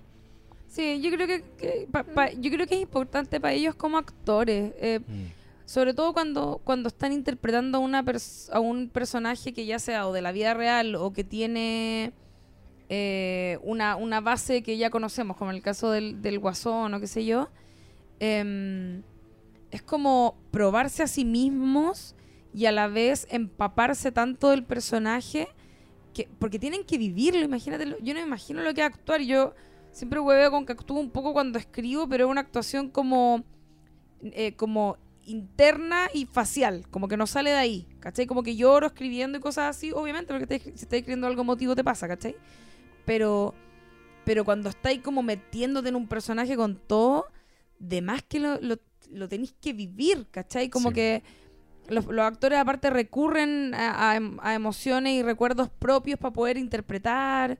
Entonces, si, si querís, eh, si te toca tener la oportunidad de, de interpretar un personaje que es muy interesante y quería hacerlo la raja, obviamente, puta, yo creo que vaya a hacer todo lo posible para que la weá te salga, pero por los poros, ¿cachai? En- un poco el, el ejemplo que decís de Jim Carrey con Andy, Andy Kaufman, Kaufman. que a todo que la da Jim Carrey en ese momento de su vida, pero efectivamente es como eh, para él era un weón súper importante porque además era un comediante, había sido un comediante muy, muy importante seguramente para él también. Mm. Y es como que obvio que vaya a tratar de darlo todo porque la weá, como vivirlo así eh, con todo, ¿cachai? No sé. No sé si le hace sentido como... Sí, con todo sino para qué. Con todo, sino para qué, Básicamente.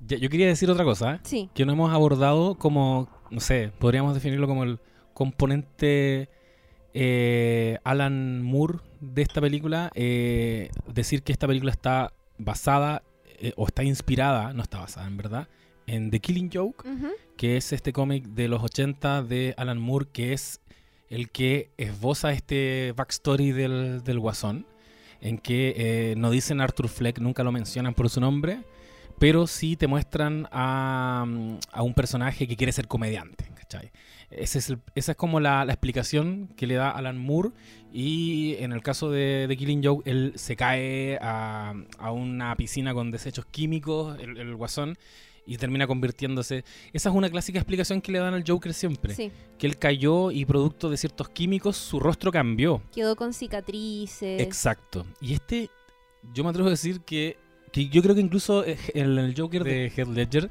eh, agarran un poco eso, Mm. porque él también tiene una cicatriz. en Tenía boca. cicatrices, sí. Algo le había pasado en la boca y él siempre te explicaba una historia distinta, porque también existe ese mito en torno al Joker a que tú no sabes qué realmente le pasó y quizás no importa tanto. Eso también lo hacen muy explícito en The Killing Joke. Em, lo dicen, como que a él no importa lo que le pasó, hay muchas historias. Y, y en el, y en Killing Joke, bueno, te muestran que él se cae a esta piscina con desechos químicos. Pero ahora recién en este Joker de Phoenix eh, vemos que no tiene nada, que es simplemente un payaso que eh, estaba trastornado y terminó eh, haciéndose con su propia sangre esta sonrisa, pero no tiene nada, nada en el rostro y es como la primera vez que lo vemos con esas características. Lo más bacán de eso eh, es, es que efectivamente el Joker, así como muchos personajes de la ficción del cómic de superhéroes, tienen diferentes orígenes según la época en que se vuelven a escribir estas historias. Y encuentro muy apasionante que el origen del Joker, como que todos tengan su origen del Joker favorito, o que sea medio incierto. Em, a mí me pasa que eh, hay, una, hay una discusión que se ha dado mucho, que también es como, ¿cuál crees que, o sea, cuál es tu Joker favorito de todos los que has visto? Y, mm, y creo que a pesar de que me gustó mucho la actuación de Joaquín Phoenix y tal, em, si lo miro súper fríamente, creo que eh, como Joker propiamente tal, me hizo mucho más sentido el Joker de Heath Ledger, como verlo desquiciado, como en el fondo creo que es básicamente porque ya lo vi desde el comienzo dejando la zorra, ¿cachai? Eh, y no me ha tocado ver tanto a, a este nuevo Joker en esa faceta, como que recién lo estoy viendo volviéndose loco, pero... mm, eso. Porque es difícil explicar, por eso yo antes Sí. decía, explicar por qué alguien va a actuar como el Joker, quizás por eso tampoco le Mm. hay una explicación. Que quiere, siempre eso es incierto y eso también lo hace más tenebroso porque es más impredecible. El weón Claro. solamente quiere ver el mundo arder, que de hecho también lo dice en la película Sí. de, de Nolan. y también por eso hacíamos esa reflexión de qué pasa con este Joker de Phoenix, que, que lo que él quiere al final es eh, ser visible, recibir aplausos.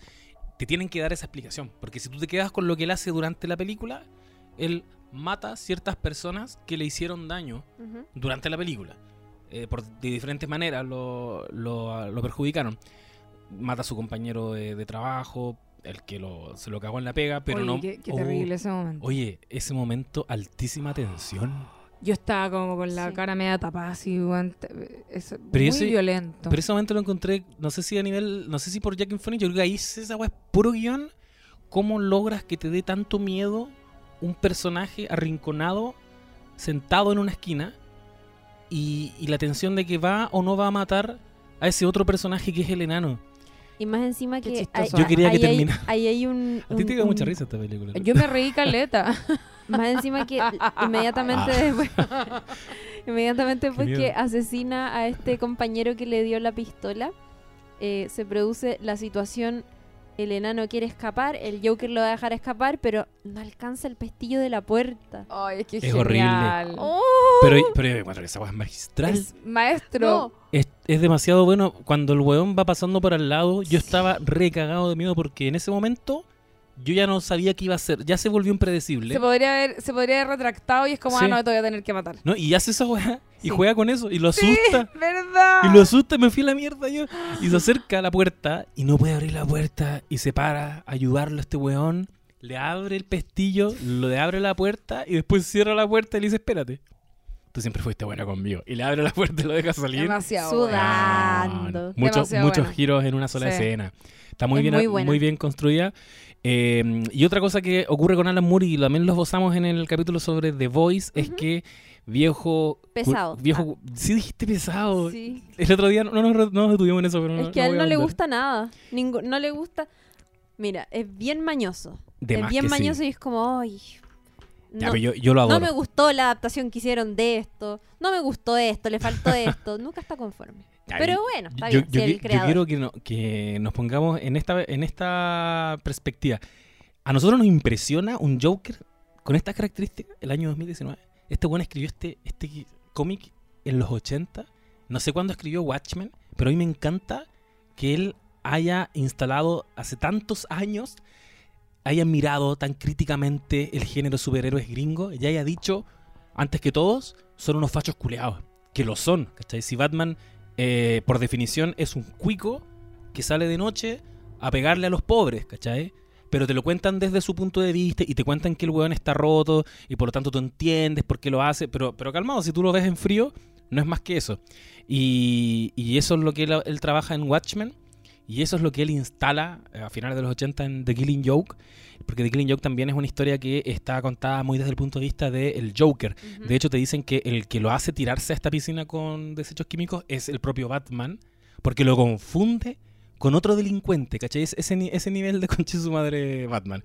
Y era un, un hombre normal que se cae a la piscina con desechos químicos y se termina convirtiendo en The Joker. Y durante todo el cómic está instalando otra idea que también la aborda esta película, que es que tú, eh, todos podemos ser el Joker si tuviste un mal día, ¿cachai? Que lo que te lleva a convertirte en un, en un loco es tener un mal día. Y le dice Batman, nosotros no nos conocemos. Tú no sabes qué me pasó a mí, yo no sé qué te pasó a ti, pero yo sé que tú tuviste un mal día, ¿o no? Al- te mataron a alguien. Y no sabe que le mataron a los papás, ¿cachai? Y le dice, te mataron a alguien, no sé, a tu, a tu polola, y le está sacando el rollo, ¿cachai? Si, ¿Por qué andarías vestido de, de, de murciélago, ¿cachai? Si obvio que no somos tan distintos. Y, y ese cómic termina de una manera tan bacán que el buen le cuenta, un le, le cuenta un chiste. Un chiste que, No. que es como hay dos locos en un manicomio, en, el, en la azotea del manicomio, escapándose. Miran hacia el edificio al frente, uno de ellos salta y logra cruzar al edificio al frente, y el otro no se atreve. Entonces, el primer loco prende una linterna y le dice como, tranquilo, camina por este haz de luz y vas a poder llegar acá. Y el otro le dice, ¿crees que estoy loco? Obviamente que cuando esté cruzando vas a apagar la luz. Le dice esa weá y se empieza a reír el guasón y se empieza a reír Batman. Y Batman igual se empieza a reír. Y Batman es un weón que nunca se ríe. Y termina ese cómic con risas de los dos. Maestro. Y así termina. Y no sabéis si mata Ja, al ja, Joker. ja. No sabéis si finalmente Batman asumió que también está loco. ¿Cachai? Que es como el Joker Claro. diciéndole, bueno, estamos igual de locos. Cruza este haz de luz conmigo. Si estáis tan piteados como yo. Me encanta. Aplausos de Oye, pie. sí. Oye, quería, quería decir algo que, que, eh, respecto a algo que dijiste recién, que es como, como este Joker en el fondo, eh, un poco lo que hablaban antes, como no, ma- no mata tanta gente, no tiene como esta locura flor de piel, es la historia de un weón como todo cagado y como que lo veis, ¿no es cierto?, en esta evolución que me parece fantástica.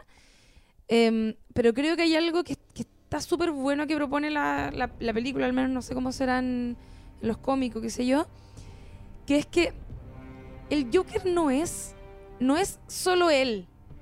E- Él está situado en un contexto y que lo repiten harto en algún momento y que, y que lo retoman cada vez que pueden, que es que la gente está enojada. Sí. Sí. Y eso es lo que lo transforma él, o sea, lo que lo convierte eventualmente a él en lo que en lo que es en cuanto no a él como en su estructura de personalidad o en que se zafe, no, sino que en el significado que termina teniendo y en el hecho de que pueda como reunir estos seguidores, ¿cachai? Que es Absolutamente. él está loco, él solito podría matar gente, pero nunca va a matar tanta gente ni va a dejar tanto la caga solo. Pero el enojo de la gente, porque está la zorra, porque la gente se sabe cagada, básicamente. Si eso, es como ahora en Chile 2019, 10 de octubre, no sé cuánto estamos, podría pasar lo mismo, ¿cachai? Que es como la gente está enojada porque sabe que se la están cagando y está reaccionando de manera violenta ante todo. Y filo, sale este weón cagado a la cabeza que hace algo que a todos les encantaría hacer. Y es como ya, subémonos todos a esta Mm. misma causa, ¿cachai? Sí. Sí. Como que me, me gusta ese significado como de lo colectivo y como de la rabia Sí. del pueblo aplicado como en esta historia y cómo se ensalza a un weón cualquiera Que no para tiene que lo lidere. discurso, porque el weón No no, tiene tiene discurso. ni- ningún discurso Que político. es La gente una entiende lo que narrativa- quiere entender. Sí. Sí, pues que es una narrativa igual bien común, siento, o sea, que ha sido bien común en el último tiempo, que lo hemos visto en The Voice y que lo hemos visto, puta, en la vida real también, pues como, como en el fondo estos líderes, comillas, se transforman en presidentes de un país o en tremendos eh, op- personas opinantes de política porque son populistas, porque hacen Claro. algo que un montón de gente quiere hacer y que no es moralmente correcto, que no... Y a Es muy interesante, es muy interesante. Y bueno, y después tenemos esta escena cuando el weón llega al set del- de su programa porque lo invitan a raíz de que se, se viraliza este video. Magnífico momento que también está sacado casi calcado de otro cómic. No me acuerdo cuál es, así que después lo- ah, sí, de, creo que es del mismo. N- No salen de Killing Joke, No, pero parece ya. que sale en yo en no, voy a carrilearme, filo. Sí, ahí- pero hay uno donde va a un Sí. programa, sí. Y que a diferencia de esto, además de matar al conductor, creo que él libera un gas y hace que todo el mundo se convierta en, un poco en el Joker, como que todos terminan con la cara torcida y como con una sonrisa, todo el público que estaba presente. Eh, acá ocurre una confrontación, la raja que obviamente que no es gratuita y que también se tiene que haber comentado mucho, porque aparece Robert De Niro y Robert De Niro es el protagonista de Taxi Driver, que es una de las grandes referentes de esta película. También hay otra película que es The King of Comedy, creo, ¿no? También protagonizada por Robert De Niro eh, donde lo confronta. Él le dice, yo fui el que mató a esos hueones. Y es Robert De Niro quien se hace cargo de un discurso que lo han usado para criticar la película, que es lo que me llama la atención. Mm. Que él es como, eh, siente mucha autocompasión, el Joker, ¿cachai? Pero se lo dice, literal, en el Sí. texto, Robert De Niro, como que ya, bacán todo lo que te pasó, pero... Pero igual era el- no soy el único weón, como no sé, Jorge González, cuéntame una historia original, ¿cachai? Es Y- demasiado buena esa y es bacán escena, que se lo diga a él, porque de alguna manera yo creo que se lo está diciendo el protagonista de Taxi Driver y se lo está diciendo el protagonista de, de, de King of Comedy. Tú no tenés discurso. En ti no hay contenido. A diferencia de los otros papeles que tanto está reverenciando esta película. ¿cachai? Pero eso, eso con las críticas también que le han Mm. hecho a esta película que las he encontrado tan raras.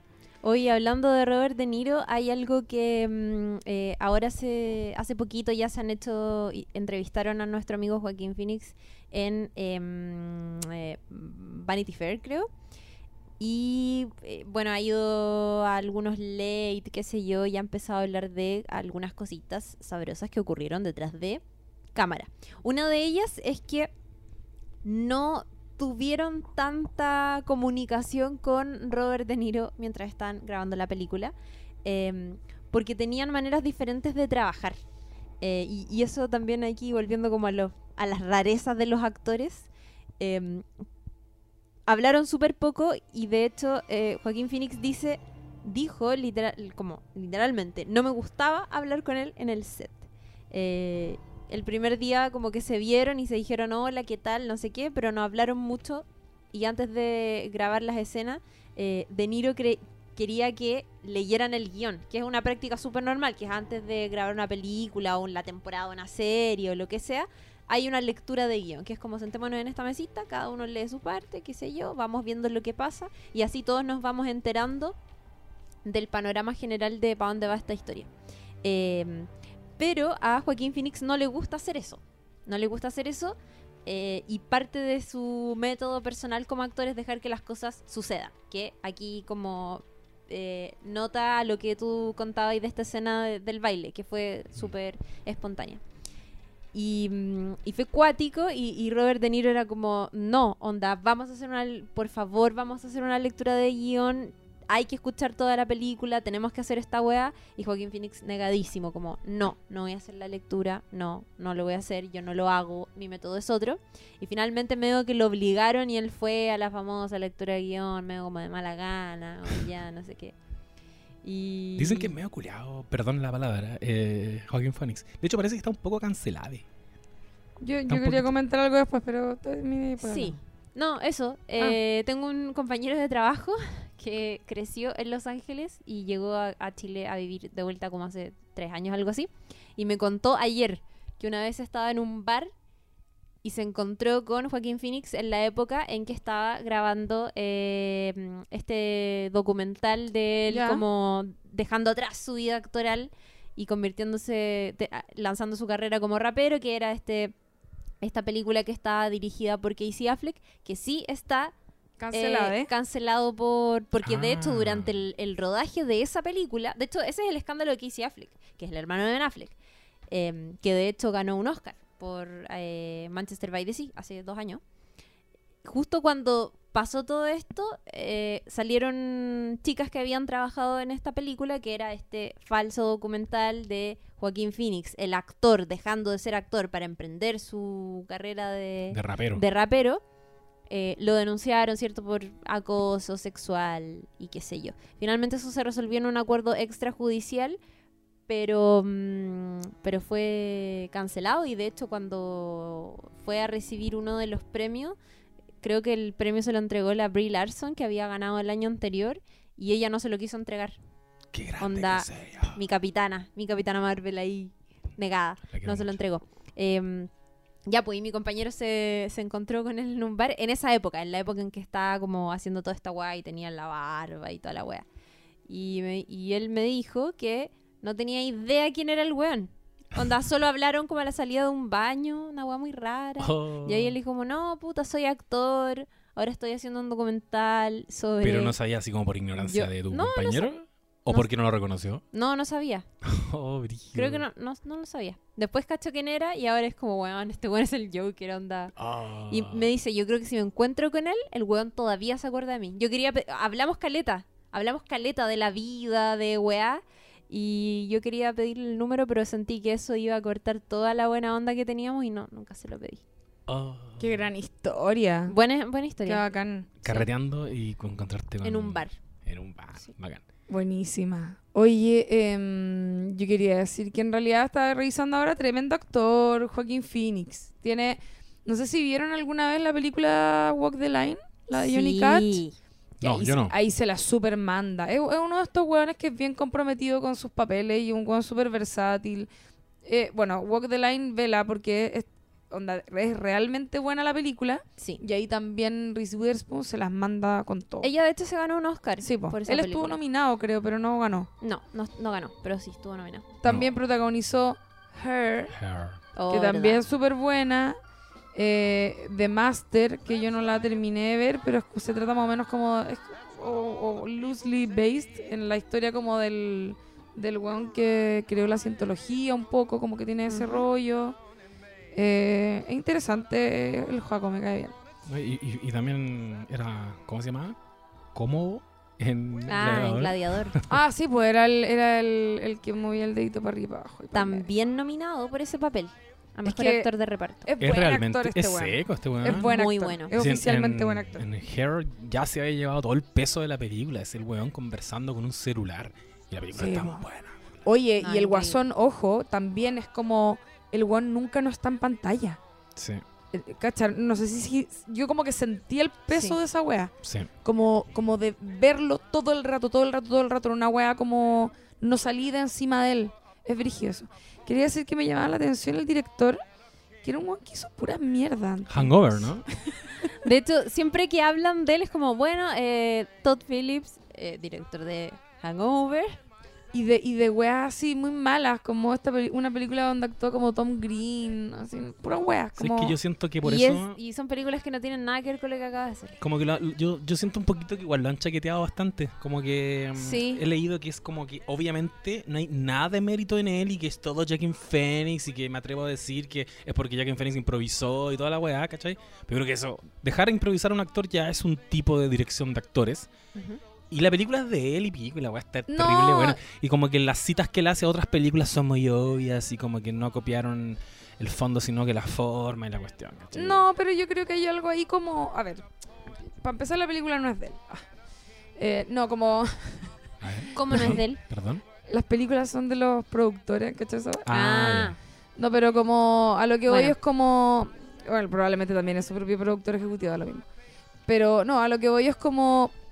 La gente cuando hace este tipo de proyectos, se embarca en estos proyectos tan grandes, eh, se arropa eh, de un montón de gente que la, la película no la hace un puro weón, independiente que tenga el nombre del director o, el actor o lo que sea, eh, están como que la cagó que es un equipo humano grandote donde cada uno hace su pega para el pico bien y eso es lo que hace una buena película desde desde el director y, y los actores y los guionistas y los productores y el weón que te ilumina la weá y el director de fotos y que estaba pensando como esta escena del baño cuando él está bailando después de haber matado a estos weones es de una belleza, a pesar de que si la miráis de afuera, yo fui media voladita al cine y como que a mí eso siempre me juega un poco en contra porque como que encuentro las weas, se me hace todo muy evidente. Hasta me imagino como la cantidad, por eso me te imagino al weón con la reíste. caña atrás, así como levantando el, Por eso el te reíste micrófono, tanto. ¿cachai? No, no, me reí porque era chistoso, tenía un humor Está muy ahí bueno. volá, está ahí volá. Pero, pero no me pasó afortunadamente en este momento. Como que me, logré mantenerme enchufada y que no se me hiciera como evidente lo, lo, lo posiblemente ridículo, ¿cachai? Pero pensaba, en ese momento cuando el guante está bailando y como que la cámara como que se mueve por el espacio y veis las manos y veis como unos detalles muy ricos visualmente y en los que yo creo que sí había mucho fondo. Era, era la celebración de la emancipación y de la omnipotencia que empieza a sentir este psicópata que se, se revela no con B larga, sino con B corta, ¿me entendís? Como en, su, en todo su esplendor, ¿cachai?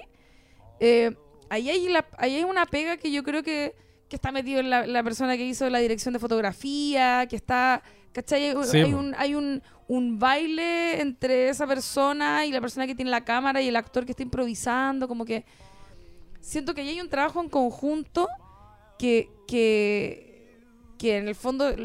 No le quita los- mérito los- al director tampoco. Exacto. No, no, por supuesto que no, pero a lo que voy es que lo- los créditos van se reparten para todo Sí, el mundo. lógico. Este, Sí. La película entera Ya hablamos de la está compositora. súper bien que- hecha. Entonces como Sí. que siento que hay una pega colectiva súper súper buena. Me pasa también con las críticas que le han hecho con respecto a, a como la referencia y no sé qué. Es como, weón, aunque no te haya gustado la weá, que yo insisto en que mi teoría es que yo creo que hay gente mañosa a la que no le gustó que la película fuera buena. yo creo que le, Obvio le sí. jugó en contra que fuera buena. Como que no les Sí. gustó que fuera buena. Sí. Y si lo pensáis, es como. Ya, ok, la- eh, a lo mejor tiene referencias muy evidentes a Taxi Driver, a La Naranja Mecánica, Birdman, no sé, qué otras películas, a Tony Manero, según yo. ¿Cachai? El señor Pero de la querencia. sé que no la vieron, Sí. Pero, no, yo o la sea, vi, yo no, la vi, no, te encuentro razón. Sé, sé que Todd Phillips Pero no la vio, me refiero. O, o Ah. no la vio Joaquín Phoenix, da lo mismo, pero, pero me refiero como a todas las referencias que uno podría como eventualmente desmenuzar y como... la vio. Y El circo de la. Montini también.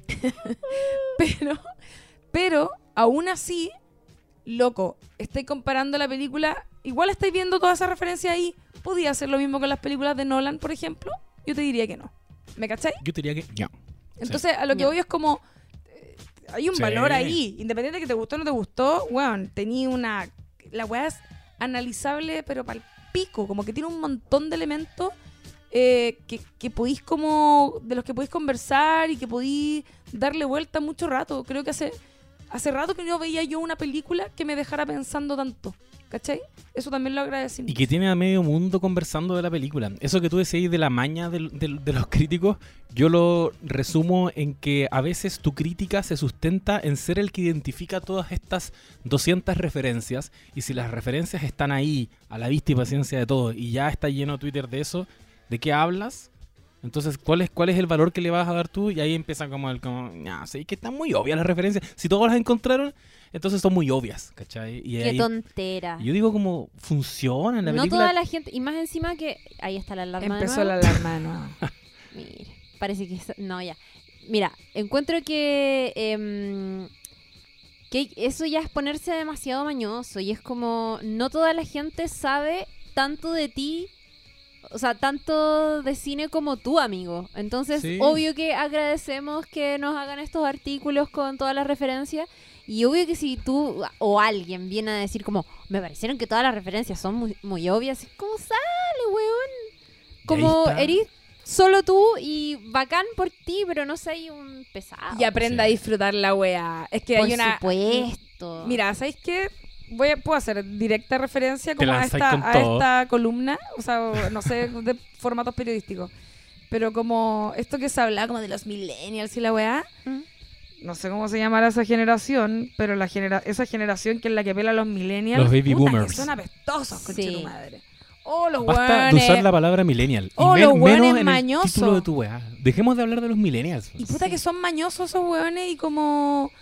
Y como mal genio, así como que todo les cae mal, relájenla, así. Yo sé que lo pasaron mal, le, le llegó una carga importante, estoy hablando de los chilenos por lo menos, vivieron su juventud en los 90, de haber sido súper difícil, ¿cachai? Eh, la vuelta a la democracia, ve- venían con una carga, con, no sé, un montón de, de elementos que, que se arrastraban de la dictadura, pero... eh, Se gumusearon. Sí, no, no quiero decir que estamos bien ahora porque probablemente estamos igual de mal, pero pero tranquilo, estamos hablando de una película, como está todo Gucci, cabros. Sí. Es Aguante Todd Phillips. Abajo los baby boomers que andan puro criticando a los millennials. Arriba los centennials. Ay, bueno, usando todas las categorías. culiadas. Muy bien. Eh, yo quiero decir que a propósito de películas chilenas y que dijiste Alfredo Castro, corran a ver antes de que se vaya, porque hoy que va a durar poquito la película Perro Bomba de el más grande de todos, compañero mío de, de carrera, que después se cambió a cine, el JP Cáceres.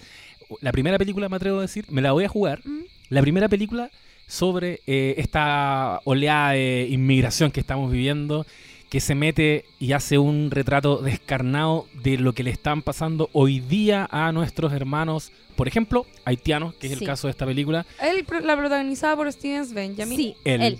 el- y son muchos actores y actrices haitianes eh, que están hablando en creol, yo creo que el 90% de la película Oh, qué hermoso. subtitulada, eh, no sé, terrible y al mismo tiempo maravillosa porque es como ver 12 años de esclavitud, pero el 2019 y en Chile. Y eso está pasando, y está pasando, Suena raro, pero. pero es real. palpico. Y es- Suena y- raro y hasta medio chistoso, pero. y, y es es brutal, pero vayan a verla. Eh, eso quería decir yo como ya para, ir Ah, cerrando, yo creo. ¿no? Apoyemos el cine chileno. Sí, ir, ir cerrando. eh, voy a cerrar con los próximos estrenos que va a tener el mundo de, de DC.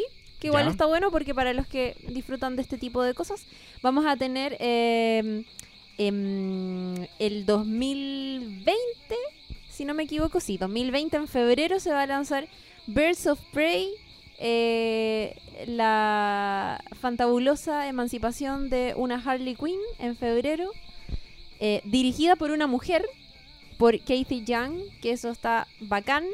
Y después tenemos el otro año también, el, pero en junio, el estreno de Wonder Woman 1984, dirigida por Patty Jenkins, que también dirige una película sobre una mujer, dirigida por una mujer, y que ya dirigió la primera de Wonder Woman. Y tenemos para el 2021 la nueva película que vamos a tener de Batman, em, dirigida por Matt Reeves, protagonizada por eh, este sujeto llamado Robert Pattinson.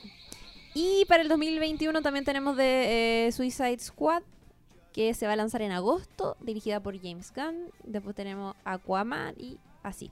Pero esas son más o menos las que vienen. La próxima es eh, Birds of Prey. Con tres queens. Yeah. Tres queens. Eh, yo, ahora sí, para cerrar, quiero decir por- un par de comentarios porque nosotros hicimos una pregunta en nuestro Instagram. ¿Qué les Ay, pareció la película? Y para qué andar haciendo promesas si no las vamos a cumplir. Es cierto. Aquí dos comentarios interesantes. Uno es de Dulce Sandunga, que dice, fue inevitable pensar en las injusticias diarias, la deshumanización, la explotación y la locura que ya es pan de cada día y que hacemos de todo por sortear. Así como soñamos con la destrucción de este sistema, el Joker me pareció un hermoso sueño de casi dos horas que no deja de ser inquietante. Y por ejemplo también Bali-Jara comenta, Tuve tantos sentimientos al ver la peli y sentí demasiada pena al pensar en la realidad de la salud mental y de lo marginadas que son las personas, comillas, locas en esta fucking sociedad.